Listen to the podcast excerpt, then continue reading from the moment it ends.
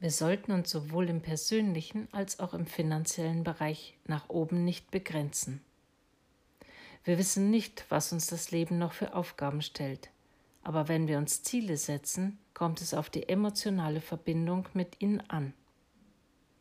Ziele müssen etwas sein, das uns wirklich im Herzen bewegt. Das gilt auch für unsere tägliche Arbeit. Nur wer die Herzen der Menschen bewegt, bewegt die Welt.